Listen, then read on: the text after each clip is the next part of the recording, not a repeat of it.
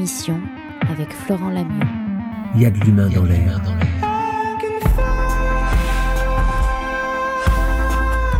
Bonsoir, bonsoir, bonsoir, bonsoir. Ah, je vais être là donc. Bonsoir à tout le monde. Ce soir, alors je suis content que vous êtes quand même nombreux pour venir un petit peu faire un saut dans le temps. On va repartir il y a 300 000 ans, à la naissance du Sapiens, pour un petit peu découvrir bah, tout ce qui s'est passé entre ces 300 000 ans et le début de notre ère, par exemple. Et il s'est passé beaucoup de choses, donc j'espère qu'on aura le temps d'en parler surtout. Et pour ça, pour en parler ce soir, bah, on a choisi une spécialiste, autant que faire se peut. Elle s'appelle Sylvana Condemi. Elle est paléoanthropologue. Elle est directrice de recherche au CNRS à l'Université d'Aix-Marseille. Elle est l'auteur de Néandertal, mon frère, et l'auteur tout récemment avec François Savatier de Dernières nouvelles de Sapiens.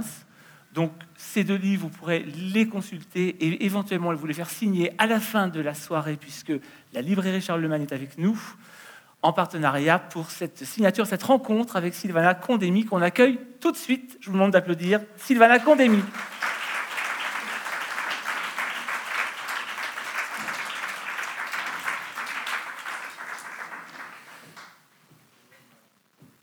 À ma droite. Bonsoir Sylvana. Bonsoir. Le Télégraphe. Bonsoir et merci à vous tous d'être là ce soir. On parle ensemble de Sapiens. On va rentrer dans le vif du sujet. Qui est Sapiens? Eh bien, Sapiens, c'est tout bêtement, c'est nous. Nous sommes des Homo sapiens. Donc, euh, nous sommes. euh, on peut aujourd'hui retracer notre histoire, nos origines, depuis que nous sommes sapiens, depuis 300 000 ans. Et euh, avant d'être sapiens, nous étions rattachés, et nous sommes toujours rattachés au genre Homo. Donc, euh, dans ce livre, je raconte cette histoire de nous sapiens, de, nos, euh, de notre évolution, de nos voyages sur notre planète, de notre origine, de nos rencontres, de notre évolution, de nos changements du point de vue culturel et du point de vue démographique. Il vient d'où Sapiens au départ D'Afrique? Alors au départ, Sapiens, ben, c'est un Africain. Nous sommes des Africains. L'origine de Sapiens, c'est en Afrique. Et euh, Sapiens, donc, est originaire en Afrique. euh, il y a environ 300 000 ans. Et euh, ce Sapiens se différencie en Afrique pendant que d'autres populations, d'autres hommes fossiles, se différencient dans d'autres régions du monde. Par exemple, en Europe, une population qui se différencie à l'époque où Sapiens se différencie en Afrique, en Europe, nous avons les fameux néandertaliens. Et dans d'autres régions du monde, de l'Asie notamment, nous avons une autre population que nous connaissons depuis peu, depuis 2010, qu'on appelle les Denisoviens. Donc, euh, Sapiens fait partie de cette histoire euh, de populations qui sont nées dans différentes régions du monde à cause de leur euh, adaptation à différents climats. Parce que justement, ce qui est incroyable chez Sapiens, c'est le le voyage qu'il a fait. Est-ce qu'on peut dire que c'est le plus grand voyageur finalement de la préhistoire? Ah, Aujourd'hui, oui, on peut dire que Sapiens est le plus grand voyageur parce que parti du berceau africain, il a colonisé toute l'Asie, toute l'Europe, ensuite les Amériques, l'Australie. Et ce qui est incroyable, c'est que Sapiens, c'est la seule population que nous connaissons qui a colonisé toute la planète, toutes les latitudes, tous les climats, tous les environnements. Aujourd'hui, planète, euh, Sapiens est présent partout. Parce que Sapiens, alors elle l'écrit dans son livre justement, partout où Sapiens passe, il élimine tout sur son passage.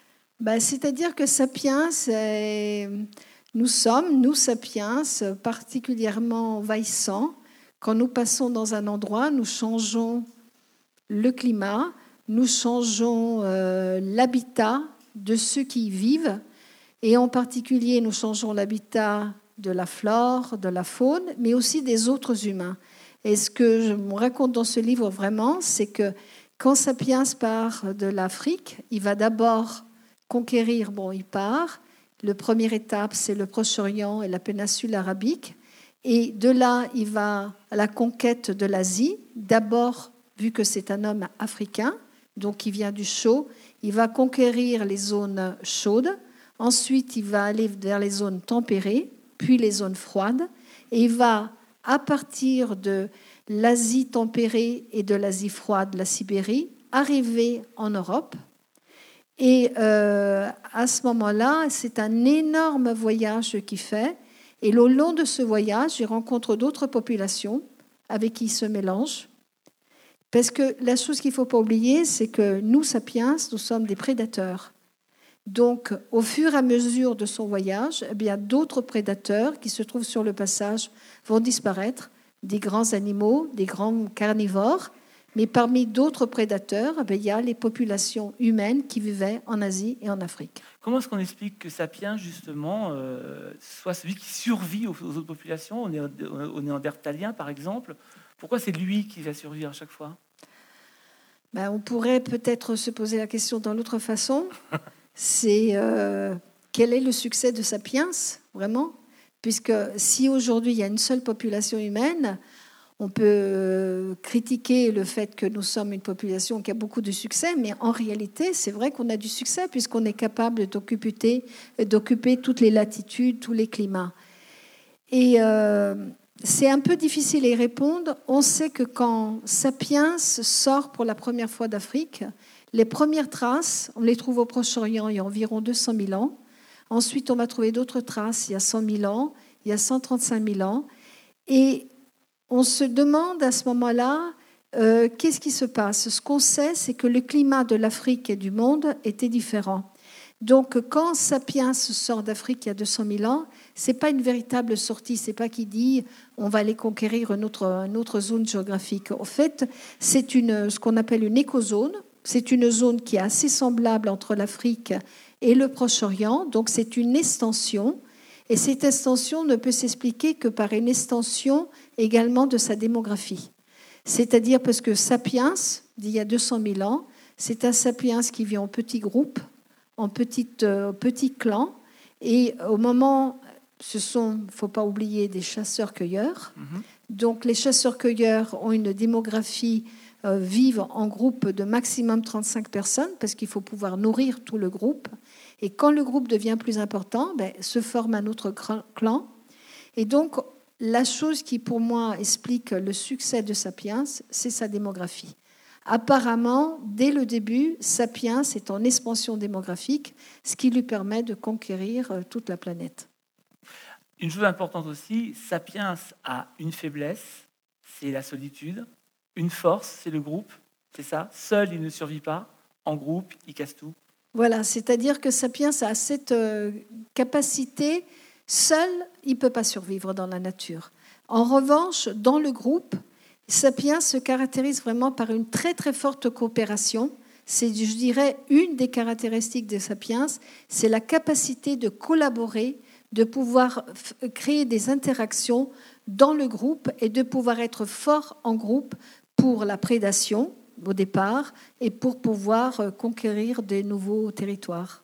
Sapiens, c'est aussi toute une culture Hein, euh, qui commence peut-être par les outils, on peut dire ça L'outil a été le premier objet de culture de Sapiens Oui, euh, c'est-à-dire que quand on parle de Sapiens, euh, si on veut se définir, on pourrait se poser la question, mais qu'est-ce qui nous caractérise vraiment?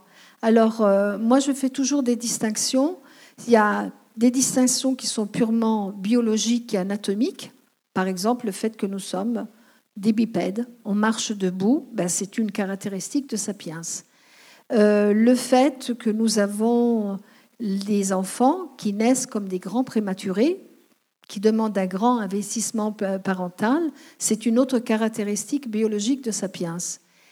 Et à côté de ça, nous sommes des individus qui se caractérisent aussi par des innovations culturelles, c'est-à-dire nous ne servons pas simplement de nos dents, de nos mains, de nos griffes pour pouvoir euh, façonner des outils, mais nous façonnons, euh, nous avons des outils qui sont des extensions de notre corps. Donc, dans ce sens, euh, l'outil est un objet culturel, comme le sera après le feu, comme le seront d'autres objets. Et c'est quelque chose qui est extrêmement intéressant pour qui nous caractérise en tant que sapiens. Parmi vos recherches et ces dernières nouvelles de Sapiens, on parle beaucoup de la société que Sapiens a mis en place. à quoi elle ressemble et comment est-ce qu'elle est née et est-ce qu'elle est finalement le, bah, prémisse de ce qu'on est aujourd'hui, nous, ici? Ben, C'est-à-dire que quand on regarde euh, des sociétés, euh, disons, de nos cousins les primates, ce sont des sociétés qui sont déjà des sociétés dans lesquelles il y a des groupes qui sont bien hiérarchisés. Euh, ce qui caractérise Sapiens, c'est justement d'être capable d'avoir des groupes avec des coopérations des partages de tâches, partages de travail.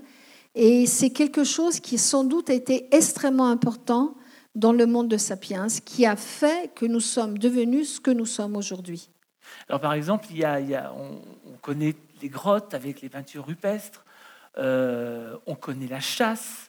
Tout ça, quand on vous lit, on se rend compte que ça aussi, c'est le début d'une structure et d'une culture. A priori, ceux qui faisaient les peintures n'étaient pas n'importe qui, et ceux qui allaient chasser n'étaient pas n'importe qui non plus. Voilà, donc vous faites référence à ce que je dis dans le livre à propos d'une époque qu'on appelle l'Aurignacien, qui est une époque donc aux alentours de 35 000 ans, et au fait où on voit euh, en France, vous connaissez tous, on en a beaucoup parlé de la grotte Chauvet. Mhm. Et la grotte Chauvet, il y a une partie qui est très très ancienne, qui est juste après l'époque des Néandertaliens, des premiers Homo sapiens en Europe, et il y a une partie un peu plus ancienne qui est du gravétien. Bon, c'est pas beaucoup plus ancien, c'est aux alentours de 30 000 ans. Et ce qui est très intéressant pour la grotte Chauvet, on se rend compte quand on examine la grotte Chauvet, ce ne sont pas des barbouillages, ce sont vraiment des peintures extrêmement élaborées. Il y a notamment plus de 450 animaux qui sont représentés dans des postures différentes, dans des situations vraiment de, vraiment très très importantes du point de vue y compris naturaliste.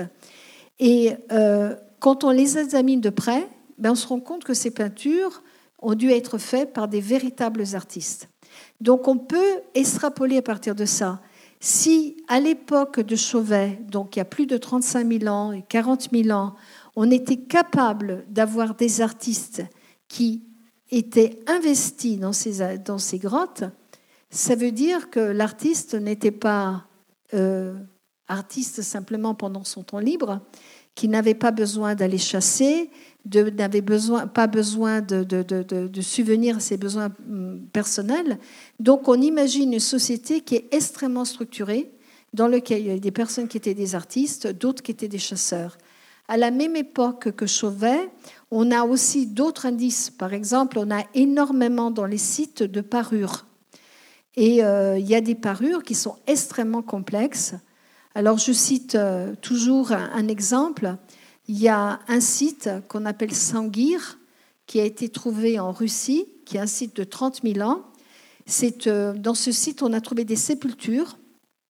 Et une des sépultures, notamment d'un adulte, on a trouvé à côté des os, comme on les trouve dans les sépultures, beaucoup, beaucoup de petites perles, des perles en ivoire, en ivoire de mammouth.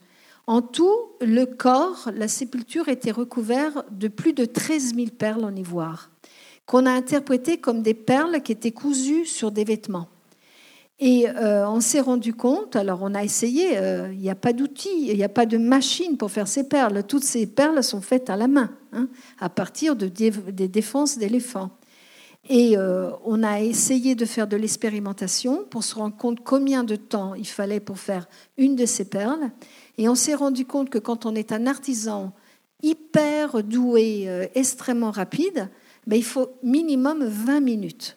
Donc ça représente ces 13 000 perles, plus de 10 000 heures de travail. Et il est clair que euh, si on a un vêtement avec 10 000 heures de travail, eh bien, il y a quelqu'un qui l'a fait, il y a des artisans spécialisés, parce que sinon, on passe toute la vie à faire ça. Donc, ça rend compte de sociétés extrêmement structurées, de partage de tâches, qui sont des partages entre les individus, qui peuvent être aussi des partages de tâches entre les différents sexes, dans une société qui est beaucoup plus ancienne qu'on ne l'imaginait, puisque là, on remonte à des époques de 40 000 ans, de 35 000 ans, de 30 000 ans. Et ces parures, en plus, nous parlent aussi d'hierarchie, finalement. Ces parures nous parlent indirectement également de hiérarchie, parce que il y a énormément de sépultures gravétiennes qui ont été trouvées. Toutes ne présentent pas de parures aussi sophistiquées. Il y a des petits objets, des pendentifs, des petites statues, Ce n'est que quelques euh, tombes qui présentent ce genre de parure. Donc ça implique également une société qui était déjà assez hiérarchisée. Il y a une chose très importante chez les sapiens aussi, qui peut paraître anodine, c'est la domestication du loup. Ah, alors un peu le premier chien finalement. Oui, la domestication du loup, euh, le loup domestiqué devient le chien. Et alors il y a eu un débat depuis très très très longtemps pour savoir à quand remonte la domestication du loup. Je ne vous cache pas que le débat n'est pas clos, hein. il n'est pas clos, mais aujourd'hui on peut dire avec certitude que sans doute il y a 30 000 ans, 28 000 ans, il y a déjà des, bonnes, des bons indices de domestication du loup. Alors comment on se rend compte qu'un loup est domestiqué, que c'est déjà, il est en voie de devenir un chien? Ben, Simplement parce qu'il y a des caractères bien précis. C'est-à-dire qu'il y a une réduction de la taille du crâne, il y a une réduction de tout ce qu'on appelle les superstructures, c'est-à-dire des crêtes qui sont moins accentuées sur le crâne, une diminution de la taille, les pattes sont beaucoup plus basses. Et, comme on le sait très bien, nous avons autour de nous des chiens, il n'y a pas la même agressivité que le loup. Donc la domestication porte à une réduction de l'agressivité, à une réduction de tous ces superstructures qui nous font tellement peur, diminution de la taille. Or, quand on regarde les humains, on peut se demander si finalement Homo sapiens, au cours du temps, ne s'est pas auto-domestiqué exactement comme il a fait avec des animaux. Alors cette théorie que je vous présente, ce n'est pas une théorie qui, qui m'est propre, c'est quelque chose qu'on envisage depuis très longtemps. Déjà, le célèbre Charles Darwin avait parlé de autodomestication de l'homme. Et euh, il y a des philosophes comme Nietzsche qui ont parlé d'autodomestication, donc ce n'est pas une idée nouvelle. Mais ce qui est nouveau dans cette idée, c'est que quand on regarde un crâne d'Homo sapiens de Cro-Magnon, donc un crâne qui a grosso modo 28 000 ans, eh bien, les crânes de Cro-Magnon, de tous les, fossiles qu'on appelle des Cro-Magnons, qui sont des Homo sapiens fossiles, eh bien, ils ont environ 15% de taille de cerveau de plus par rapport à nous. C'est-à-dire qu'au cours du temps, nous avons perdu 15% de notre capacité crânienne. Et en même temps, nous avons des visages qui sont devenus plus graciles, c'est ce que les, les anglo-saxons appellent une féminisation du crâne, aussi bien chez les femmes que chez les hommes, donc des superstructures qui sont moins euh, accentuées. Alors, nous n'avons pas perdu de taille dans, nos jambes comme les, les mais il est certes que peut-être, depuis l'époque de Cro-Magnon, bien qu'on n'ayons pas des preuves aussi certaines, nous avons une réduction de l'agressivité. Donc au fur et à mesure du temps, qu'est-ce qui s'est passé pour Sapiens? C'est une domestication des humains. L'homme s'est auto-domestiqué et cette auto-domestication, c'est pour entrer dans une société strictement structurée. Mais quel était l'avantage pour le Sapiens d'avoir domestiqué le loup? Ben, L'avantage d'avoir domestiqué le loup euh, pour le sapiens, alors un avantage tout à fait banal, c'est que les loups, ils, ils ont un peu le comportement de meute qu'ont les humains. Ils chassent en groupe. Les loups, c'est très intéressant. Et ce qu'on se rend compte, c'est qu'à partir de la domestication du loup, eh bien, il y a peut-être des comportements de chasse chez les humains qui sont différents. Et quand on chasse avec un chien, on se rend compte qu'on apporte au moins 25% de plus de gibier, au minimum. Donc, ça permet de chasser d'une façon plus coordonnée, d'avoir des rabatteurs naturels, les chiens vont chercher, de, canaliser euh, le gibier dans une certaine direction où les chasseurs peuvent attendre. Et finalement, le but de tout ça, c'est d'avoir de plus en plus de nourriture. Et quand on a de plus en plus de nourriture, eh bien, l'état sanitaire des populations s'améliore. Quand on mange bien, eh bien, on est en meilleure santé. Si on est en meilleure santé, eh bien, on peut avoir des enfants tout en étant en meilleure santé. Les petits qui naissent sont en bonne santé. Les mères peuvent les allaiter. La durée de vie va s'allonger. Donc, il y a toute une cascade de choses qui découlent de cette meilleure alimentation, de plus grande alimentation. Et pour nous, sapiens, ce qui nous importe, c'est que si le bébé est bien nourri, ben, il va survivre jusqu'à l'âge de la reproduction. Et si euh, les mères, les adultes également sont mieux nourris, eh bien la longévité va croître et il y aura plus de temps pour euh, les petits d'être d'être euh, dans une communauté où il y a plus d'adultes. La mère n'a plus besoin d'être uniquement avec l'enfant. Donc ça peut permettre aux mères d'avoir plus d'enfants, puisque les enfants peuvent être pris en charge par des adultes, des grands adultes comme les grands-mères. Et euh, tout ça fait que euh, le petit va pouvoir être éduqué, pas simplement par sa mère, mais par des grands-parents, par des fratries, par des oncles, des tantes, d'autres adultes, apprendre beaucoup plus.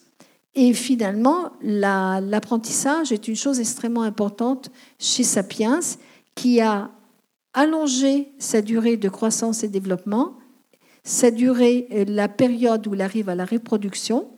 Et ça, nous avons des preuves. Nous savons que par rapport à Néandertal, la croissance et le développement de Sapiens est plus longue.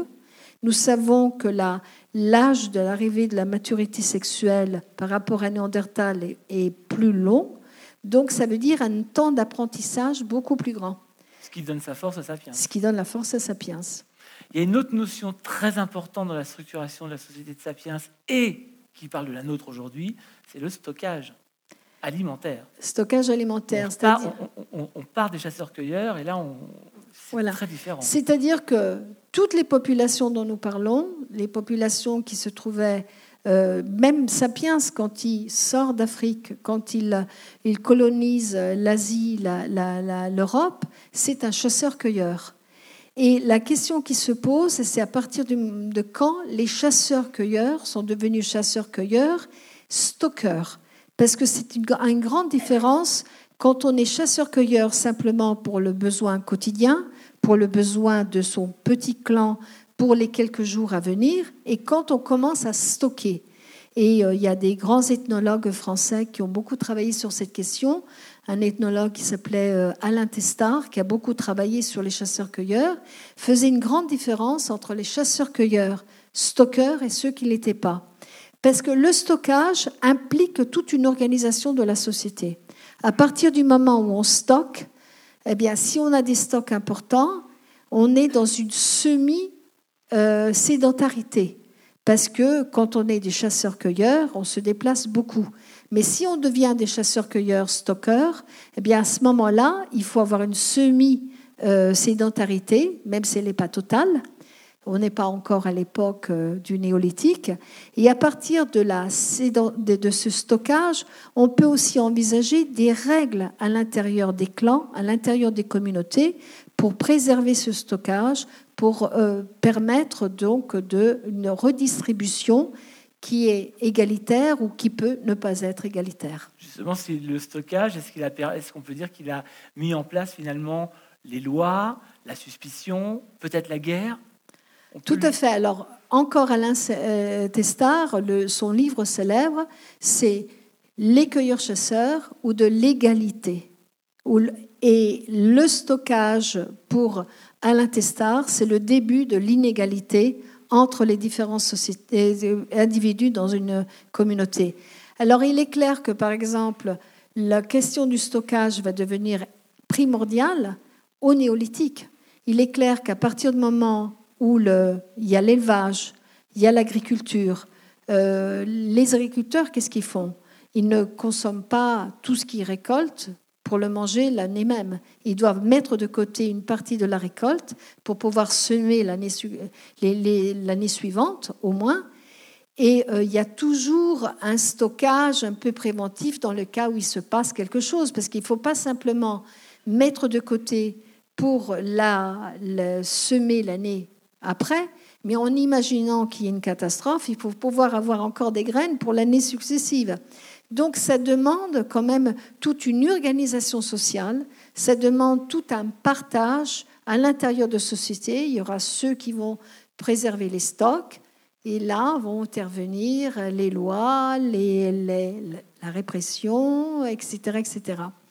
Mais bon, ça c'est bien plus tard, c'est au néolithique, c'est-à-dire grosso modo il y a 12 000 ans. Alors justement, le néolithique. On parle de révolution du, néolithique. Qu'est-ce qui s'est passé Qu'est-ce que c'est la révolution Alors, euh, pour moi, ce n'est pas une révolution du néolithique, parce que l'idée de révolution néolithique est très très belle, parce qu'on imagine qu'il y a vraiment un grand changement, c'est-à-dire on est cueilleur-chasseur, et puis tout d'un coup, bouf, on devient néolithique, c'est-à-dire on devient sédentaire, on devient agriculteur, on devient éleveur, et quand on est euh, euh, agriculteur, ben, il faut de la poterie pour stocker les graines. Vous voyez, il y a tout un système qu'on pensait très bien. En réalité, ce n'est pas comme ça que ça s'est passé. Les sites et l'étude de la préhistoire nous montrent qu'il y a une époque de stockage. Il y a une époque, par exemple, on connaît des sites au Proche-Orient, dans lesquels, déjà plus de 15 000 ans avant le début du néolithique, on a euh, retrouvé dans ces sites, euh, je vous donne ça par mémoire, dans un site qui s'appelle Oalo 2, on a retrouvé plus de 60 000 graines des graines qui semblent déjà présélectionnées. Donc il y avait déjà une cueillette de graminées sauvages avec déjà une sélection, un stockage. Euh, il y a la domestication, comme on a vu du loup, qui arrive bien avant l'élevage. On a toujours pensé que le loup était, euh, le chien était domestiqué pour justement aider les bergers à, euh, pouvoir euh, contenir les troupeaux. En réalité, tout ça s'est fait, c'était long processus. Et ce qui est bien peut-être dans mon livre, c'est que je fais voir qu'il n'y a pas de révolution. La bipédie, c'est pas un jour, tout d'un coup, le genre Homo est devenu bipède. La bipédie a commencé bien avant c'est-à-dire on la trouve 3 millions d'années avant avec Lucie. Lucie est bipède. On la trouve encore avant avec Toumaï qui montre des os dans lesquels il est bipède. Bien sûr, Toumaï, le fossile de 7 millions d'années, peut grimper aux arbres. Bien sûr que Lucie grimpe encore aux arbres. Mais ce sont des processus qui se mettent en place d'une façon très très lente et depuis très très longtemps. Et pour le néolithique, c'est la même chose. C'est des processus qui commencent au moins 20 000 ans avant. Il y, a, un sujet aussi qui est intéressant, c'est celui de la mort. À partir de quand est-ce qu'on a ritualisé la mort, puisqu'on parlait tout à l'heure de tombeaux avec justement les parures de perles? Alors, euh, le sujet de la mort, c'est un sujet très compliqué. Ce qu'on peut dire, c'est que les sépultures les plus anciennes et bien datées que nous avons, c'est avec Homo sapiens au Proche-Orient. Encore une fois, donc au Proche-Orient, dans l'État d'Israël actuel, il y a deux sites extrêmement importants, qui sont le site de Kavzé et de Skoul, dans lequel on a trouvé énormément d'individus. Et ces individus sont vraiment des individus qui ont été inhumés. Et alors, ce qui est intéressant, par exemple, dans le site de Kavzé, c'est qu'il euh, y a des traces d'ocre. Donc, Kavzé, c'est 92 000 ans. Et il y a une sépulture à Kavzé, c'est un adolescent dans lequel on a sur la sépulture un massacre de cervidés, c'est-à-dire une partie d'un crâne de cervidé avec les cornes. Alors, est-ce que c'est... Euh, j'imagine qu'il y avait également les tissus mous, donc il y avait, euh. Est-ce que c'est une offrande? Est-ce que c'est pour indiquer que cet individu cet adolescent est mort sous les cornes d'un cervidé. Euh, vous voyez, c'est très difficile. Mais ce sont les sépultures les plus anciennes que nous ayons. C'est avec, Homo sapiens à 92 000 ans. Alors, ce qui est curieux, c'est qu'avec les Néandertaliens, on a des sépultures. Mais les sépultures qu'on a avec les Néandertaliens sont plus récentes. C'est-à-dire, là, on est au Proche-Orient avec Homo sapiens, donc Kavzé, à 92 000 ans. Et en Europe, aux alentours de 50 000 ans, on a des sépultures avec les Néandertaliens. On n'en a pas avant, au moins on n'en a pas encore trouvé.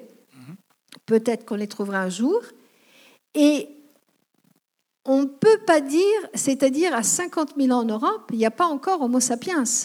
Donc, on ne peut pas dire que Néandertal a imité le sapiens qui était sur le territoire européen. Alors peut-être il s'agit d'une acculturation, les nouvelles se propageaient, il y avait une autre façon de se comporter dans la mort, et peut-être les Néandertaliens ont imité les sapiens, mais qui n'étaient pas sur le sol européen. Oui, c'est intéressant. Alors à partir du fait qu'on trouve des sépultures, on peut échafauder toutes sortes de choses. Alors effectivement, euh, le fait d'inhumer quelqu'un, de trouver des offrandes. Bah, c'est, euh, pour nous, c'est très important, c'est-à-dire de vouloir garder le corps. C'est très important. Alors après, je pense qu'il faut faire très attention parce qu'il y a quelque chose qui nous échappe. Hein. Dans la préhistoire, on n'a pas toutes les données. Et j'étais surprise, il y a quelques années, j'avais vu un film, euh, je ne sais pas, il y a quelques années, il n'y a pas très longtemps, qui s'appelait Le Dernier Loup.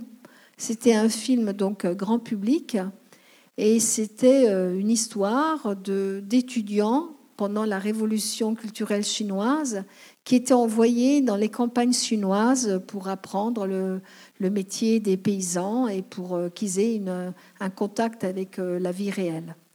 Et dans ce film, on voit quelque chose qui, moi, m'a fasciné. C'est que bon, ces étudiants sont un peu comme moi si j'allais dans la campagne euh, en plein milieu de, de, la Mongolie avec euh, des, éleveurs. Sont un peu perdus. Et à un certain moment, il y a un, paysan, un éleveur qui meurt. Et donc euh, commence le, rituel. Et on demande aux étudiants qui sont jeunes et forts de prendre la, dans une civière le corps du défunt et de l'emmener dans la montagne. Et les deux étudiants pensent que c'est pour l'inhumer dans un cimetière dans la montagne, parce qu'ils viennent de la ville, quoi.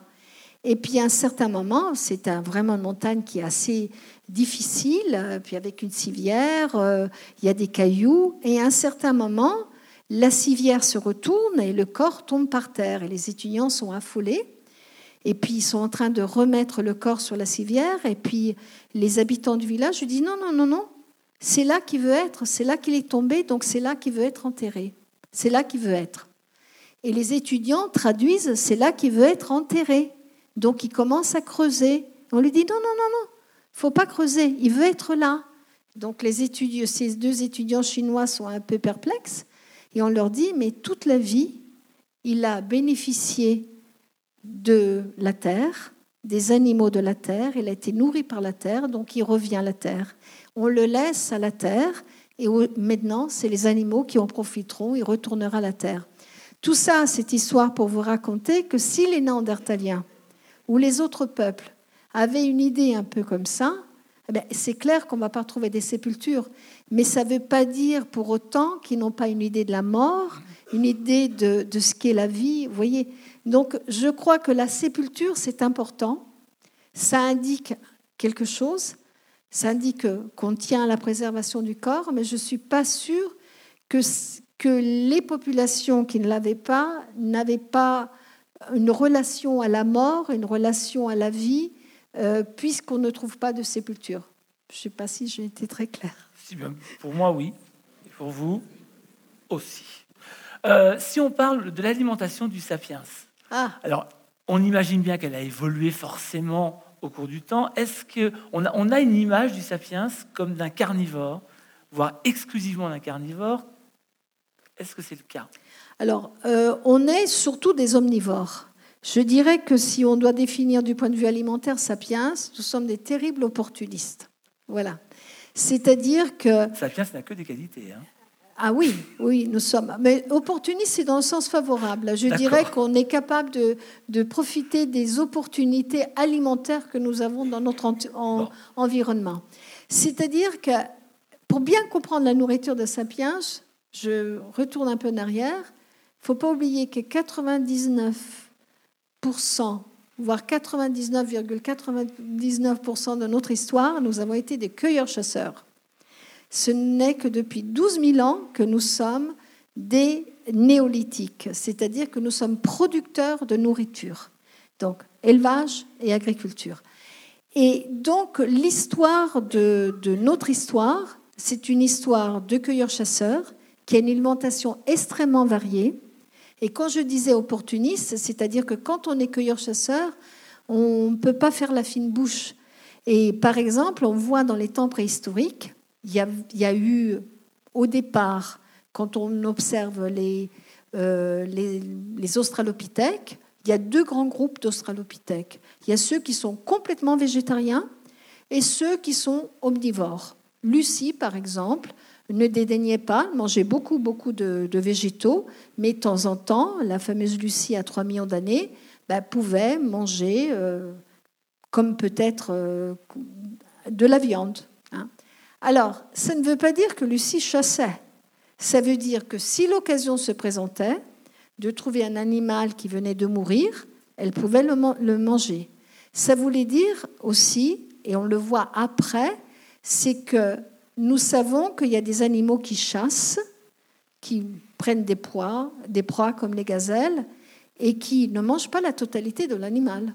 Il y a par exemple des animaux, ça paraît bizarre, ils mangent que le bol euh, estomacal, que l'intérieur. Et après, la viande, ça ne les intéresse pas.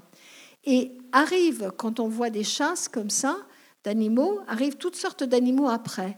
Et on peut imaginer qu'au départ, euh, les premiers représentants du genre Homo étaient des charognards, c'est-à-dire ils arrivaient au moment ou après certains animaux, en chassant peut-être d'autres animaux pour manger de la viande. Et ça, c'était extrêmement important. Ensuite, il y a eu une époque où sont devenus des véritables chasseurs. Mais ce qui est intéressant, c'est que euh, la viande a eu une très grande importance dans l'évolution humaine. Parce que euh, la chose qui nous caractérise, on n'en a pas encore parlé, ben, c'est notre gros cerveau. C'est-à-dire que quand on regarde notre gros cerveau, eh bien, il nous coûte beaucoup d'énergie. C'est-à-dire que même quand on est au repos, quand on ne pense pas, quand vous ne m'écoutez pas, même euh, tranquillement, euh, il consomme 20%, c'est-à-dire que si on considère notre métabolisme de base, c'est-à-dire les énergies qu'il faut pour faire fonctionner notre corps, c'est-à-dire pour respirer, pour garder la température du corps, pour faire euh, fonctionner notre pompe cardiaque, notre, toutes les fonctions vitales, eh bien, il y a une autre fonction auquel on ne pense pas, c'est d'alimenter notre cerveau en glucose. Et ça nous coûte 20% de toute notre énergie. C'est beaucoup. Et pour ce cerveau qui va devenir de plus en plus important, eh bien, c'est très facile euh, de changer de régime alimentaire. Et quand on est passé à un régime carné, ben, ça a aidé notre cerveau à se développer et d'être alimenté. Alors, c'est un passage très important. Qu'est-ce qui va se passer quand nous devenons de chasseurs-cueilleurs à des éleveurs et agriculteurs? Eh bien, on va réduire notre régime alimentaire. On va manger pour les végétaux essentiellement des céréales et on réduit la diversité. On réduit la diversité de notre alimentation. On choisit des animaux qui sont des animaux essentiellement gras, parce qu'on en a besoin pour euh, notre survie. Et finalement, aujourd'hui, on se trouve, euh, on peut critiquer tout notre système, mais ce qui se passe aujourd'hui, c'est que nous sommes dans la, dans la poussée du néolithique, de cet élevage et agriculture qui est devenu extrêmement intensif, extrêmement euh, monstrueux d'un certain côté. Mais euh, c'est ce qui a permis aussi de pouvoir nourrir ce que la population aujourd'hui, c'est 7, millions, 7 milliards et demi d'individus. Les prévisions démographiques, c'est en 2050 10 milliards, c'est les prévisions de l'INED, et 10 euh, milliards d'individus. Eh bien, pour les nourrir, euh, de mon point de vue, et du point de vue, c'est pas le, seul, c'est qu'il faudra changer d'alimentation. C'est-à-dire qu'aujourd'hui, l'alimentation, les champs qui sont cultivés, l'agriculture que nous faisons sert à 80% pour nourrir nos animaux qui vont nous nourrir. Il est clair que pour nourrir plus d'individus, il faudra produire plus pour les humains et moins pour les animaux. Donc ça veut dire manger un peu moins de viande, nous, pour avoir plus. Je pense, et de toute façon, il faudra trouver des nouvelles façons de s'alimenter, parce que si on veut continuer dans cette progression démographique, eh bien, il faudra forcément changer. Ça veut dire que le sapiens que l'on est aujourd'hui va encore évoluer ah ben bien sûr, nous avons changé quand nous avons changé d'alimentation. Par exemple, quand nous sommes passés du cru au cuit, quand on n'a pas simplement utilisé le feu, mais qu'on a réussi à le domestiquer le feu, eh bien, qu'est-ce qui s'est passé? On a cuit nos aliments. Et c'était extrêmement important parce que, par exemple, vous prenez une pomme de terre crue, vous la mangez, vous, pouvez simplement assimiler 15% des amidons de la pomme de terre. Si vous la mangez cuite, vous en assimilez 35%. vous passez de 35 ou 40% des protéines de la pomme de terre à 75% en imaginant qu'il y ait des protéines dans les pommes de terre. Mais le cuit change énormément. Un steak cuit n'est pas la même chose qu'un steak euh, cru. Comme... Et d'ailleurs, nous femmes, nous connaissons très bien ça. Parce que le mois d'avril, le mois de mai, quand les journaux féminins nous disent qu'il faudrait être belle pour être à la plage et qu'ils nous suggèrent des diètes alimentaires pour maigrir, il y a toujours euh, une diète qui apparaît dans tous les journaux, c'est le tout cru. Parce que quand on mange cru, ben déjà, on mâche. Donc on perd de l'énergie et puis on assimile beaucoup moins ce qu'on mange. Donc ça fait maigrir la longue. Donc vous voyez, ça c'est très important. Donc quelle a été la conséquence du passage du cru au cuit? C'est qu'on a réduit et on a changé notre système digestif. Aujourd'hui, nous humains, on se caractérise par un très long intestin grêle et un petit côlon. Eh bien, si vous prenez les chimpanzés, ce n'est pas du tout le cas, ils ont un très long côlon. Donc ça a changé les enzymes du cuit, ben, ce n'est pas les enzymes pour le, cru. Donc, on a eu des modifications. Donc, si on change d'alimentation, qu'on mange par exemple que le repas de midi sera quatre pilules euh, roses et deux, euh, ben, euh, on n'aura pas besoin de digérer, d'avoir ce grand intestin. Et peut-être que dans quelques siècles, ben, on aura encore une réduction de notre appareil digestif vous avez une vision des choses de l'alimentation qui nous donne envie. Merci Sylvana Condémy. Je vous en prie. Pour avoir ce petit, alors ce petit euh, euh, portrait, je dirais, du sapiens. Et puis évidemment, j'imagine que vous, vous avez peut-être des questions à poser. Donc le micro va circuler, car maintenant la parole est à vous. Envie de d'aborder un sujet qu'on n'a pas abordé, par exemple, envie de dire quelque chose, là-bas.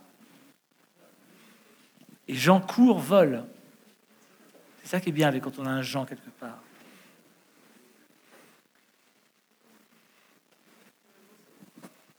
Alors le micro ne fonctionne pas. Ça, alors sachant que j'ai oublié de vous, de vous prévenir qu'on enregistre toute la soirée, que vous retrouverez en podcast après sur le site du Télégraphe. Donc c'est important de parler dans le micro et que le micro fonctionne bien évidemment.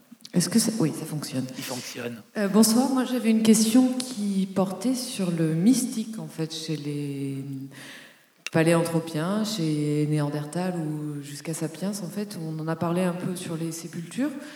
On sait qu'on n'a pas forcément de traces des rites, puisqu'il reste que des traces de, sépultures, mais je voulais savoir si vous pouviez nous en dire un peu plus sur le, rituel euh, sacré euh, chez Sapiens, euh, à moins de 30 000.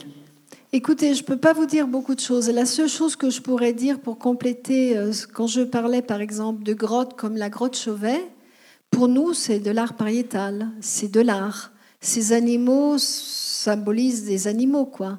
Et on admire euh, qu'il y ait des lions, qu'il y ait euh, toutes sortes d'animaux. Mais en réalité, on ne sait pas vraiment si c'est. Pour nous, c'est de l'art. Mais peut-être que pour eux, c'était de la religion. C'était peut-être euh, ce que moi j'appelle des, des artistes, c'était peut-être des chamans, étaient peut-être des prêtres. Vous voyez Donc, on a une difficulté parce que on n'interprète qu'à la lumière de ce qu'on connaît, ce qu'on imagine. Mais c'est très très difficile. Vous voyez, c'est quelque chose qui nous échappe. Si vous pensez la difficulté que nous avons à interpréter des textes qui nous viennent euh, de quelques milliers d'années de la Grèce ancienne, et que pourtant on a des textes écrits, et que la, comment dirais-je, l'esprit de ces textes nous, est, nous échappe un peu, qu'il y a des générations et des générations de gens qui les interprètent, vous voyez un peu la difficulté pour interpréter des signes qui sont aussi lointains que ça. Euh, oui, pardon. Oui, mais du coup, est-ce que. enfin, on est dans l'interprétation, c'est sûr, mais est-ce que la sépulture en elle-même, à partir du moment où il y a la possibilité de faire quelque chose du corps, est-ce que c'est pas. On ne peut pas l'interpréter, d'accord, comme une une, vie après la mort, ou en tout cas une espérance de vie après la mort. Si on enterre, vous parliez tout à l'heure des, des perles euh, qui sont posées, on sait que chez les Égyptiens, c'est un passage pour aller faire une autre vie, donc on donne des, des, bijoux et d'autres choses pour vivre la vie d'après. Est-ce que ça peut être, enfin, soit interprété, soit être analysé dans ce sens-là? Mais je pense que c'est quand même un changement important quand il y a la sépulture qui intervient et qu'on a une sorte de, on préserve l'intégralité du corps, on veut euh, préserver ça, je pense que c'est très important. Ce qu'il faut voir, par exemple, je vous ai parlé des sépultures des Néandertaliens à 50 000 ans. Euh, ce qui est intéressant, c'est que les Néandertaliens, il y a une époque où on trouve très très peu de restes humains parce qu'ils ne sont pas dans les sépultures. Il y a une époque où on en trouve, euh, on en trouve aussi qui sont extrêmement fragmentés avec des traces de décharnement qu'on a interprété comme du cannibalisme. Alors on ne sait pas s'il est endogène ou exogène, c'est-à-dire le cannibalisme à l'intérieur de la même communauté ou des communautés euh, avoisinantes. Et puis il y a des sépultures. Et tel que je vous le présente aujourd'hui, on a l'impression qu'il y a abandon du, corps, donc euh, ensuite le cannibalisme, ensuite la sépulture. En réalité, c'est pas aussi simple que ça, parce qu'au moment même où il y a des sépultures néandertaliennes, on trouve des sites de la même époque avec des traces de cannibalisme. Donc, si c'est, euh, vous voyez, on peut aussi interpréter le cannibalisme, nous on l'interprète comme un acte barbare. On pourrait imaginer qu'à la mort d'un très grand chasseur, on consomme son corps euh, pour s'approprier de, quelques propriétés de ce chasseur. Vous voyez, l'interprétation est extrêmement difficile.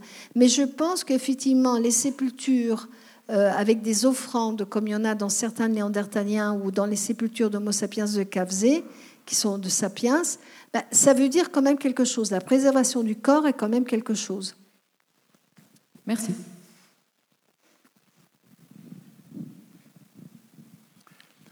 Merci. Euh, vous nous avez parlé de l'autodomestication de Homo sapiens. Est-ce que vous pourriez nous préciser cette notion. Et deuxième question, est-ce que l'humanité actuelle n'est pas encore dans cette phase d'autodomestication? Euh, Est-ce qu'on va vers plus d'agressivité ou moins d'agressivité? Alors c'est une question très intéressante que vous posez. Alors, euh, euh, une réponse simple, oui, nous sommes toujours dans cette autodomestication. La société nous autodomestique, c'est-à-dire que nous sommes... Euh, qu'est-ce que c'est que la, élever des enfants? C'est les domestiquer, c'est de enlever, par exemple, bon, on a tous eu des enfants autour de nous. vous savez que dans les familles, quand il y a la naissance d'un deuxième enfant, la première chose qu'on dit aux parents, c'est attention à l'aîné. Donc, que fait la mère? Que font les parents? Regarde ta petite sœur, regarde ton petit frère, regarde comme il est mignon, euh, regarde le pauvre, il peut pas manger tout seul, on va lui donner le biberon, etc., etc. Tout passe par une sorte de implication du grand dans l'élevage du petit, de réduire son agressivité. En, vous voyez, c'est une domestication permanente. Et il y a un chercheur qui a beaucoup euh, étudié la, guerre dans la préhistoire. Et euh, je ne sais pas si vous avez lu ce livre, ça s'appelait The World in Prehistory, et qui a été extrêmement contesté, comme sont contestées toutes les études. Mais moi, je trouve que c'est un point de vue intéressant. Il a analysé des sociétés subactuelles de Amérindiens, de tribus amazoniennes, et ils sont des petits clans de maximum 30 personnes. Et il a essayé d'analyser les conflits à l'intérieur de ces clans. Et quand on voit des petites sociétés comme ça, on se rend compte qu'il y avait des conflits. Et il y a des conflits qui sont extrêmement importants, c'est-à-dire les mâles se battent entre eux, et la population à l'intérieur d'un clan peut être décimée de 40-50%. Donc il a fait une comparaison avec nos sociétés actuelles en disant, nous parlons toujours de sociétés violentes, mais à l'échelle de ce qui se passait dans les clans, nous le sommes beaucoup moins. Alors, je dirais que la violence n'est pas du même ordre, vous voyez, n'est pas du même ordre que dans ces sociétés-là. Mais pour répondre à votre question, oui, Sapiens s'autodomestique, l'éducation est une forme de domestication, ne fait que nous euh, éduquer, ça veut dire rentrer dans des rôles dans des rôles bien établis, à accepter euh, des, règles, accepter des lois. Et euh, depuis euh, que nous connaissons des données depuis le néolithique, on voit que toutes les personnes qui ne se conforment pas à ces lois sont punis. Hein. Allez au Louvre, voyez des, des, codex entiers dans lesquels il y a toutes les lois écrites, avec toutes les punitions qui sont données euh, quand on, ces lois ne sont pas suivies. Et encore aujourd'hui, euh, qu'est-ce que nous faisons dans nos sociétés? Nous imposons des règles bien précises et ceux qui ne les respectent pas sont mis en prison, bannis de la société. Bonsoir. Euh, une petite question. J'aurais aimé euh, savoir un petit peu plus euh, le rôle et la place de la femme dans la préhistoire. Et par rapport à ça, une autre question sur à partir de quand les, différences morphologiques sont apparues entre les hommes et les femmes. Alors, je vais commencer par répondre, si vous permettez, aux différences morphologiques. Alors, les populations, en général, de primates, vous voyez, je vais au-delà de Homo, au-delà d'Homo sapiens, nous sommes des populations qui sommes dimorphiques du point de vue des caractères. Si vous prenez par exemple un gorille mâle et un gorille femelle, on peut faire clairement la différence à partir de, des structures osseuses, euh, à partir de crêtes qui sont très importantes chez les mâles par rapport aux femelles. En réalité, ce qui se passe, c'est qu'au fur et à mesure du temps, dans le genre Homo, on va assister à une réduction de la diversité et de la variabilité sexuelle. On part de sociétés qui sont très dimorphiques, les hommes et les femmes, à des sociétés qui sont puissantes, hein, c'est des sociétés, à des, sociétés aujourd'hui, regardez la, réalité autour de nous, on ne peut pas dire que les hommes sont grands et, euh, forts et les femmes sont petites euh, et, et faibles. Vous avez des hommes qui sont très grands, des femmes qui sont grandes, des hommes qui sont petits, des femmes qui sont petites. Donc ça, euh, c'est une chose qui a beaucoup changé. Et ça a changé beaucoup à partir de, grosso modo, euh, le néolithique. À partir du néolithique, il y a vraiment une différenciation très importante entre les hommes et les femmes. Alors, pour le rôle de la femme dans la préhistoire, c'est une question qui revient toujours et qui, pour nous, c'est très, très difficile d'y répondre. Alors, euh, je vais vous faire un peu une réponse de Normand. C'est qu'il y a des différenciations qui sont euh, sexuelles dans la société. Il y a une très grande différence, c'est que les femmes portent les enfants et les hommes ne les portent pas. Donc je pense qu'il y a des rôles qui se sont imposés au cours de notre histoire, qui étaient des rôles, euh, je n'aime pas trop le terme, mais je vais quand même l'utiliser, naturels. Par exemple, je vois très mal une femme enceinte de 8 mois chasser un bison euh, chez une femme néandertalienne. voilà. En revanche, je pense que les rôles tels que nous les voyons aujourd'hui ne sont pas des rôles qui étaient peut-être des rôles dans la préhistoire. Je vois très bien une femme enceinte néandertalienne qui ne va pas chasser directement le bison, mais qui va contribuer à la chasse par le rabattage, par des, avec des cris qui vont pousser les animaux dans une certaine direction. Vous voyez Donc, mais de tout ça, on a très, très, très peu de, rôles. On a euh, quelques indices, vous voyez euh, voyez par exemple la société dont j'ai parlé, gravétienne, aux alentours de 30 000 ans, cette même société avec euh, cette sépulture de Songir, on a énormément de représentations de statues féminines. Beaucoup. Alors, qu'est-ce que ça veut dire? Ça veut dire qu'il y a des femmes très souvent euh, enceintes ou des femmes aux formes très volumineuses. Est-ce que ça veut dire qu'il y a une exaltation de la femme euh, du rôle de la maternité? Ou est-ce que ça veut dire qu'il y a déjà un assujettissement de l'image de la femme, réduite à la condition de procréatrice? Vous voyez, c'est très difficile à interpréter. Selon ce que l'on pense, on peut pencher d'un côté ou de l'autre.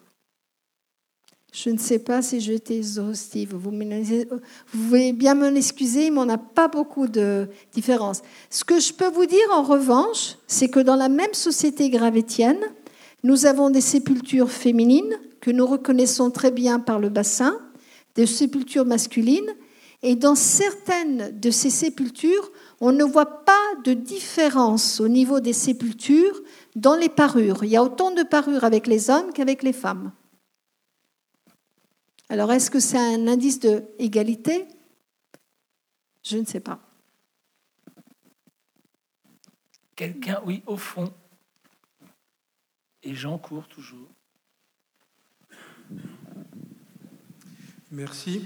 Euh, on entend souvent, euh, quand on nous parle des chasseurs-cueilleurs qui existent encore, oui. Euh, dans certains endroits, qu'ils sont très doués pour le, la préservation de la ressource, la gestion de la ressource, etc., en sous-entendant que nous, on est des, des gros nuls de, de, ce point de vue-là. mais en définitive, c'est pas vrai, si j'ai bien compris. Parce que l'homme a tellement bouleversé depuis toujours son milieu qu'en définitive, est-ce qu'il gérait ou est-ce qu'il détruisait? Alors, de toute façon, les chasseurs-cueilleurs vivent dans l'environnement, donc ils utilisent leur environnement. Hein. C'est la, la, principale ressource, c'est les arbres, les plantes, euh, euh, les animaux qui sont dans l'environnement. Mais euh, je crois qu'il faut voir ça à une échelle démographique des populations comme aujourd'hui de nous sapiens, nous sommes 7 milliards et demi d'humains, c'est énorme. C'est-à-dire que jusqu'à 40 000 ans, il n'y avait que quelques euh, millions de personnes. C'est-à-dire on évalue la population mondiale il y a 40 000 ans à un million et demi d'individus. Alors on peut se tromper, c'était peut-être euh, le double, même si on se trompe de beaucoup. Mais voyez, il est clair que l'incidence des humains euh, de 1 million de personnes sur la planète et l'ancien monde et l'incidence de 7 milliards et demi d'humains n'est pas la même. Ça, c'est sûr. Après, il y a, quand je vous ai dit, Sapiens, c'est un prédateur. Donc, la première chose qui va disparaître avec l'avancée de Sapiens, ce sont les autres prédateurs. Et c'est en particulier les euh, grands carnivores et les humains. Mais euh, il y a toujours une incidence. La, chose qui a changé, c'est euh, la démographie avec l'impact important sur euh, la planète. Le micro arrive derrière vous, monsieur. Là, l'autre côté, l'autre côté. Pardon. Vous voudrez bien pardonner le, le côté un peu provocateur de ma question. Je vous en prie, j'adore ça. Ou même de son, son côté infantile. Mais peut-on vraiment affirmer, comme vous le faites tous en ce moment dans votre discipline, qu'il n'y a qu'un sapiens et que sapiens c'est le seul hominidé qui reste sur la Terre Et je vous poserai la question, en m'excusant encore de ce côté provocateur, est-ce que l'aborigène d'Australie ou des îles du Pacifique et le même sapiens que le lapon du cercle polaire, du cercle polaire ou euh, des tribus d'Amazonie dont vous venez de parler? Alors, euh, euh, la réponse est non. Le sapiens de l'Australie n'est pas le même que le lapon, qui n'est pas le même que euh, les, les populations d'Amazonie. Nous sommes une espèce sapiens avec une très très grande variabilité. Alors la variabilité est apparente, c'est-à-dire que pourquoi nous sommes une espèce C'est que nous avons une définition de l'espèce. Qu'est-ce que c'est que l'espèce? C'est, euh, quand on prend le terme géologique, une espèce, ce sont des individus qui peuvent se reproduire et qui, dont les petits sont à leur tour fertiles. Si on prend cette définition, on est tous la même espèce. Si on regarde du point de vue génétique, ce qu'on se rend compte, c'est que, en dépit des différences et de la variabilité apparente, nous sommes très, très, très proches du point de vue génétique. C'est-à-dire, nous sommes, euh, par exemple, euh, la diversité que vous avez à l'intérieur de l'Afrique, la diversité génétique, est beaucoup plus grande que la diversité que vous avez entre toutes les populations asiatiques et les populations européennes. Donc c'est sur cette base-là, de l'interfécondité, de la diversité génétique, qu'on considère que nous sommes la même espèce. Après, il y a des différences qui sont surtout des différences dues aux adaptations des individus aux différents climats, couleur de peau, d'autres spécificités et surtout des différences qui sont culturelles. L'autre côté.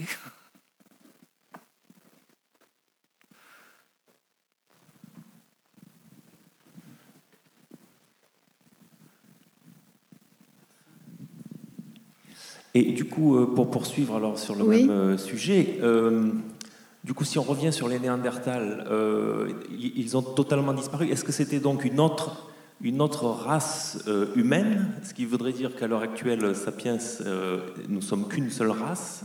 Et il y avait simultanément, de façon contemporaine, il y avait en même temps d'autres races humaines, donc Néandertal et d'autres que vous avez cités au tout début. Et dans ce cas, que s'est-il passé pour que les autres aient totalement disparu, si c'est le cas Alors, euh, vous parlez donc de Néandertal en Europe, des Dénisoviens en Asie, j'imagine. Alors, ce qui est intéressant, c'est que pendant très très longtemps, dès la découverte des Néandertal en 1856, on a fait des Néandertaliens une espèce différente de Sapiens. Et ce qui s'est passé au cours des dix dernières années, euh, exactement depuis 2010, on s'est rendu compte avec le développement des techniques de génétique qui a permis d'analyser le génome des Néandertaliens et des Denisoviens et le génome de certains sapiens d'il y a 45 000 ans, qu'il y avait eu hybridation, qu'il y avait eu mélange entre Néandertal et sapiens, entre Denisoviens et sapiens, entre Néandertal et Denisoviens. Donc à partir de là, on considère que c'est des populations différentes et pas des espèces différentes. Alors après, pourquoi Néandertal a disparu? Pourquoi les autres populations ont disparu Ça, c'est une autre question. C'est-à-dire que euh, la question la réponse qu'on pourrait donner, c'est que à partir du moment où nous, sapiens, nous avons environ 2%, nous, Européens, 2% de gènes de Néandertal dans notre génome de Sapiens. Nous avons une petite partie de Denisovien dans notre euh, patrimoine génétique de Sapiens. On peut considérer que la population n'a pas totalement disparu. D'accord? Ce qui s'est passé, c'est qu'au fur et à mesure de cette hybridation, euh, le phénotype, vraiment le type euh, néandertal, a été dilué au fur et à mesure du temps. Mais ce qui a vraiment disparu, c'est euh, le mode de vie de Néandertal, les gènes en totalité des Néandertaliens. Ce que nous avons, nous Européens par exemple, dans ces 2% que nous avons de Néandertal, je n'ai pas la même quantité que monsieur, que vous, que quelqu'un d'autre dans la salle. Et si on met ensemble, bout à bout, tous ces petits bouts que nous avons, ces 1%, 1,5%, 2% que nous avons chacun de nous, on arrive à reconstruire une partie du génome de Néandertal. Ce qui est certain, c'est qu'il y a des parties que nous ne découvrons jamais dans notre génome. Et en particulier, nous n'avons pas le chromosome Y de Néandertal. Donc, on ne sait pas bien ce qui s'est passé. Est-ce que les métissages, les hybridations étaient très, très euh, moins importantes qu'on ne l'a supposé? Et qu'on a gardé ces 2% simplement pour les jeunes qui nous étaient favorables. On sait que, par exemple, tout ce qui a un rapport avec la peau, il y a eu énormément de contributions de tout ce qui était peau, derme, de Néandertal vers Sapiens, la cicatrisation de la peau de Néandertal vers Sapiens, des gènes aussi d'adaptation au climat froid qui nous viennent de Néandertal chez Sapiens. Donc on a l'impression qu'au cours du métissage, il y a eu une sélection de certains caractères qui ont été avantageux pour Sapiens et d'autres ont été complètement dilués et perdus. Alors après, il faut voir que la disparition de Néandertal, puisque vous parliez de ça, n'a pas été brutale. Elle s'est faite sur quelques milliers d'années, au moins 5000. Donc, euh, on peut imaginer aussi des scénarios très compliqués. Dans certains clans, il y a eu euh, des épisodes violents avec des sapiens. Dans d'autres clans, le contact avec sapiens a apporté des maladies. Dans d'autres clans, au contraire, ça s'est fait d'une façon pacifique. Mais c'est une disparition qui a été très très longue et très progressive. On peut aussi imaginer que c'est une hypothèse qui avait été évoquée. Il y a eu des, changements climatiques extrêmement importants, avec des éruptions volcaniques extrêmement importantes en Europe, qui ont porté à la raréfaction de, des plantes pendant quelques saisons. Donc il y a eu une compétition entre sapiens et néandertal pour le territoire et pour les ressources. Donc ça peut être aussi quelque chose qui a provoqué une diminution brutale des néandertaliens qui n'étaient pas très nombreux. Donc vous voyez, encore on tâtonne un peu pour la cause, mais pour moi la cause elle est très simple. La disparition des Néandertal, c'est Sapiens. Parce qu'avant Sapiens, il y a eu des crises climatiques, il a survécu. Avant Sapiens, il y a eu des changements, euh, des volcans et tout ça, il a survécu. Mais c'est quand il y a un nouveau compétiteur sur le territoire qu'il ne, ne peut plus survivre. Merci. Peut-être une dernière question? Juste devant. Jean Après, vous pourrez dialoguer, bien sûr, avec euh, Sylvana, qui va rester un petit peu avec nous. Euh, je voudrais juste revenir euh, sur ce que vous évoquiez tout à l'heure sur les Vénus préhistoriques, les statuettes. vous, évoquez une, controverse sur le fait que ce soit des objets rituels, en fait Mais, même, les, même, les, statuettes féminines, vous voyez, nous, on les a pris au départ quand on a trouvé dans les sites comme de l'art, des représentations féminines d'art. Il y a une hypothèse euh, qui fait un peu son chemin euh, parmi certains chercheurs. Ces statuettes sont très souvent très très petites. Elles représentent des femmes enceintes et euh, certains les ont interprétées comme des amulettes que les femmes tenaient dans les mains au moment de l'accouchement. Et c'est pour ça que la plupart de ces statuettes sont cassées. Et le fait qu'on les retrouve sur tout le territoire, enfin sur un, un, territoire très étendu, et que ce soit les seules représentations de, humaine finalement, puisque dans les grottes, il n'y a quasiment jamais d'humains représentés.